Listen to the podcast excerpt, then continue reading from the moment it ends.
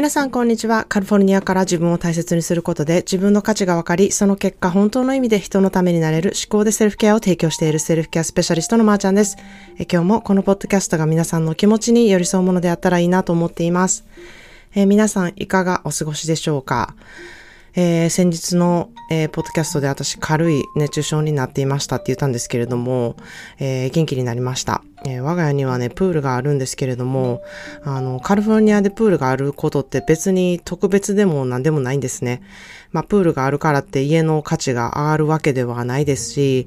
えどちらかというとですね、プールのメンテが結構大変とかで、プールがあるから売れないっていうこともあってですね、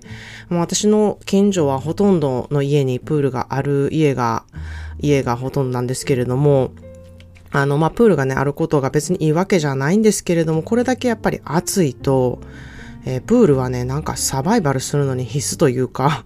えー、一番こう涼しくなる体を冷やすのにやっぱり手っ取り早い方法がプールに浸かることだなっていうふうに思ったんですね。えー、昨日はえ42度まで気温が上がって、ま、プールの水もちょっと生ぬるいお湯になるくらいね、えー、暑くてですね、その上、こう湿度が20%っていう本当に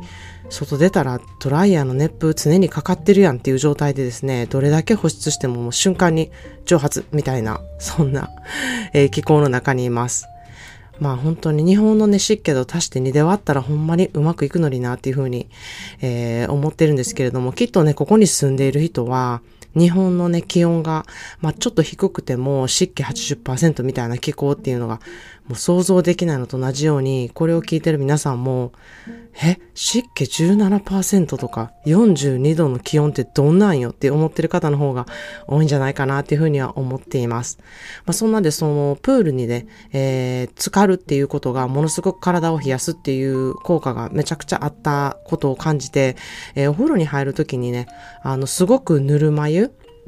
または本当に水っぽい、えー、お湯に浸かるっていうことも、えー、すごく体を冷やすための、えー、いい作用になるんじゃないかなっていうふうに思っています。えー、しかし、またね、あの、この不思議な気候なんで、えー、私の住む場所は、えー、サンフランシスコからちょっと内陸に入ってるので、めちゃくちゃこんな暑い、え、ヒートウェーブみたいなのが来るんですけれども、え、サンフランシスコは年中、こう、涼しくてですね、どちらかというと寒いくらいの日が多いので、え、そ、そういうとこが特徴でもあるんですね。なので、あの、言ってみたら、こう、関西でも淡路島だけ特殊な気候みたいな、そんな感じの、えー、場所でもあるんですね。なので今日はちょっとここを離れてね、サンフランシスコあたりのちょっと涼しめの場所に行ってハイキングをしてこようかなっていうふうに思っています。えー、そんなで今日はですね、何もやる気が起こらない時というテーマでお話したいなっていうふうに思います。まあ、ほんまにやる気が出ない時って誰でもあることやと思うんですね。まあ、体調がもちろん悪かったりした時は何もやる気が起これへんってなるやろうし、または何かショックなことがあって、こうあまり何もする気が起きなかったり、または天候によってそんな気分になったり、ホルモンの状態とか生理前の PMS でやる気が出ない時ってあの多々あると思うんですね。まあそこで日々やっぱりやらなきゃいけないことがこう積もっていて、こう頑張らなきゃいけないっていうあの行動をとることで、それがちょっと、うん、負担になってストレスになったり、ちょっとしんどいなっていうふうにね、思うことで拍車をかけることになるなっていうふうに思うんですね。そしてまあ休みたいから休んでいても、えー、結構自分を責めがちになって、えー、あれもできへんかったなとか、これもできてないなっていうふうに、えー、思うことが多くて、それにしんどくなったりとか、えー、せっかく休んでいても今日一日何もせんと過ぎたなとか、何も意味のない日を過ごしてしまったっていう思いに、えー、またしんどくなるっていう負のね、ループになることってあると思うんですね。まあ、こうしたいと思っている理想の自分と、こうできるはずなのにっていう自分のプライドと、しんどいと感じている本当の自分とのギャップにこうイライラしたりすることってあると思うんですね。特にこれが頑張れる人だったり、できる人えー、真面目な人、完璧主義な方に多いんじゃないかなっていうふうに思います。こう自分がやってきてできる分、自分で追い詰めがちなんですよね。まあ、それが、うん、いい意味でモチベーションとなるから、こう、すごく頑張れたりとか、成果を上げたりとか、成功したりとか、えー、できる人っていう、えー、レッテルを貼られたりとか、あの、いい意味でのね、レッテル貼られたりすることはすごく多くて、それをうまく行動に移せてる場合は、えー、すごくやっぱり素晴らしい結果を出せる方が多いと思うんですけれども、反対にですね、これが裏目に出ますと、すごく自分を追い詰めてしまって、しんどくなるっていう面もね、えー、持ち合わせているので、そことね、えー、うまく注意深く付き合っていくことで、えー、自分のやる気とかモチベを維持することができるんじゃないかなというふうに私は思っているんですね。まずやる気がない時に、えー、自分がやってきたことをリスト化したりとか、自分の年表を作ってみるっていうのも一つのアイデアだと思っています。えー、前を向いてね、常に挑戦している方って、ちょっと振り返ることあんましないんですよね。こう、前を向いて当たり前、できて当たり前、やってきて当たり前みたいな思考癖が常にできているんですね。なので、一回立ち止まって振り返ってみてほしいなっていうふうに思います。自分が歩んできた道とか、やってきたこととか、こういうところ大きな出来事やったなとか、心に残った出来事ってそれは何なのかっていうところ、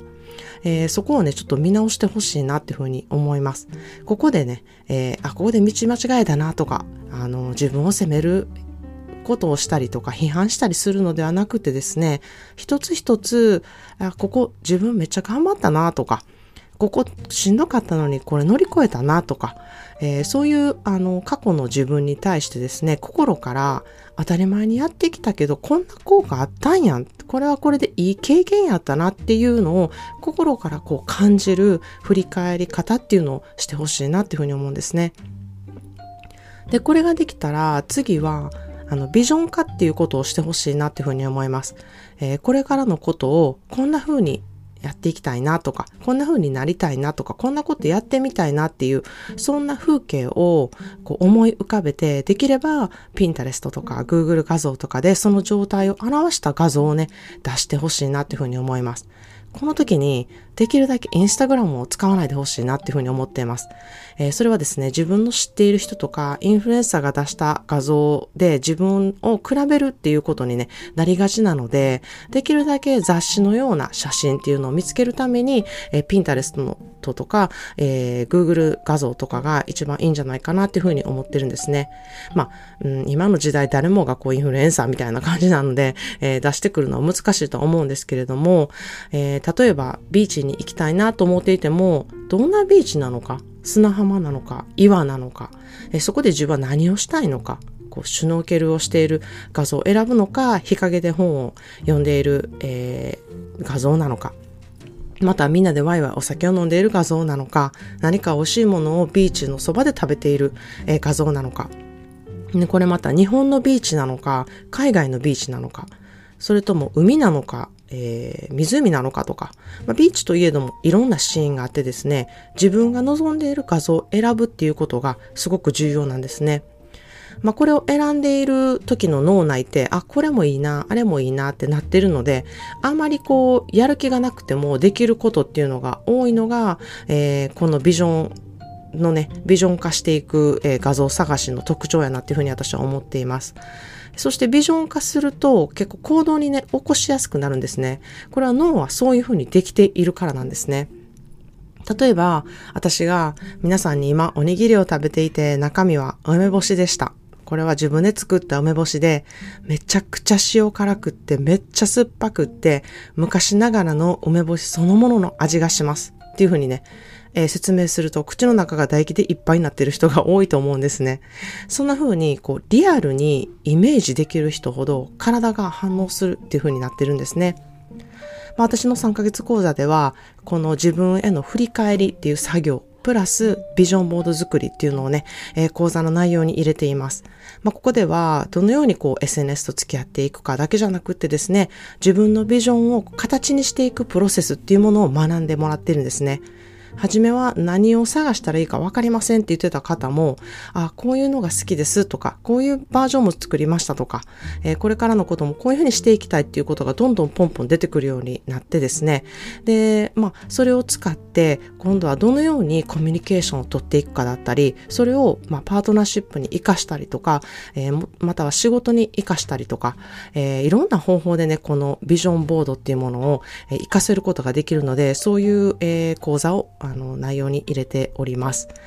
えー、次の3ヶ月講座8月からなんですけれども、今月中にセルフケアとはという、えー、講習会プラス3ヶ月講座の説明会を開催したいと思っています。えー、講座に参加するしない関係なしに、セルフケアの大切さ、自分へのいたわり方っていうものをね、この講習会でするので、このポッドキャストの内容がいいなと思う方は、このポッドキャストをギュッとこう凝縮させてまとめたものになっているので、まあ、受けるだけで本当によりわかりやすく皆さんの日々のね、思考に活かせる内容となっているので、えー、自分の思考癖と向き合いたい。自分の思考回路をちょっとね、変えることができたらいろんなことが楽になるのになって思う方は、えー、公式 LINE から愛難させていただけますので、ぜひ登録してみてください。はい。それでは今日の言葉の花束です。Don't set yourself to be a failure. Don't set yourself to be a failure. 自分が敗北者になるように設定しないこと。Don't set yourself to be a failure. 自分が敗北者になるように設定しないことという言葉です。まあ、自分に期待を持たせてですね、まあ、できるっていうふうにね、モチベにするにはいいんですけれども、まあ、自分の踏む階段のこう高さを知らずに、無理なことをね、こう設定して、できないことに面することで、えー、自分のやる気をなくしたりとか、自信を損なったりするように、えー、しないようにね、することがね、大事だっていう言葉なんですね。まあ、理想が高くなると、ここまで頑張れると、こう自分がね、一番自分に厳しいコーチっていうふうになりがちなんですね。うん、そこでここまでできたら十分っていうね、絶対にできるところに、をこう目標に置くことがものすごく大事だなっていうふうに思ってます。当たり前ではなくって、ここまでできたら十分。これができたら最高っていうふうにね、確認することで、前へ少しずつ進んでいけるモチベとなるんですね。まあ、ここで振り返って確認する作業がめちゃくちゃ大事なんですね。できた、やれたっていうこの感情ですね。この少しのできたという感情がえ次のモチベにつなげられることになるので、階段をこう少しずつ上がっていくようにすると、一つの階段をこう高くしないこと、そして階段全体を見た時にわーっと圧倒しない程度に、一個一個こう目の先を、え見ていくことができたら自分に楽に考えられる風な思考が得ることができるなっていうふうに思っています。えー、この思考癖を癖づけしておくとですね、やる気がないっていう落とし穴に落ちることが少なくなる上、やる気がない時の対応の仕方も自分でわかるようになります。まあ、そんなこと言ってても、まー、あ、ちゃんやる気ない時は、ピンタレストとかリサーチする気力もなくてですね、えー、何をサーチするか内容さえも浮かんでけえへんでっていう思う方もね、いると思うんですね。まあ、そんな時は画像を見ても本当にしんどくなるので、えー、まず画像見るのをやめる。そしてその場合は本当にただぼーっとすること、えー、気を気を紛らわすために何かをするのではなくてですね、もうぼーっとすることに没頭してみてほしいなっていうふうに思います。何かね、その中でいろいろ思うことがあるかもしれないですし、ぼーっとしながら無になってもいいし、いろんな今まで考えたことないことに、えー、考える機会になるかもしれませんし、そのうちね、ぼーっとしてたら寝てしまったっていうことになってもいいと思うんですね。それでいいっていうふうに思うことが、まず次のステップへ踏める第一歩だと私は思っています。ということで今日は何もやる気がない時というテーマでお話してみました。このエピソードが皆さんご自身のセルフケアについて考えたり、気づきがあったり、行動を踏み出せる第一歩となったらいいなと思っています。今日も聞いてくださりありがとうございました。生きていると色々ありますが、一生懸命信頼できる自分の心があれば、私は大丈夫だと強く思っています。Thank you so much for listening to today's episode of Shikode Self Care. Today's daily words of bouquet is Don't set yourself to be a failure. Don't set yourself to be a failure. If you are a high achiever and have high expectations to yourself, you tend to set yourself a high goal. This would give you a great motivation, but if it didn't succeed the way that you wanted to, then you are setting yourself up to be a failure for no reason. Lower the expectations to yourself so that you feel the achievement. Lowering doesn't mean you slack off, you still worked hard for it. Make sure to look back and ensure yourself that you did a great job. To feel you did enough is the key to having the motivation to continue the process. Hope you feel great whatever you did today, even a small thing, and give cheers to yourself.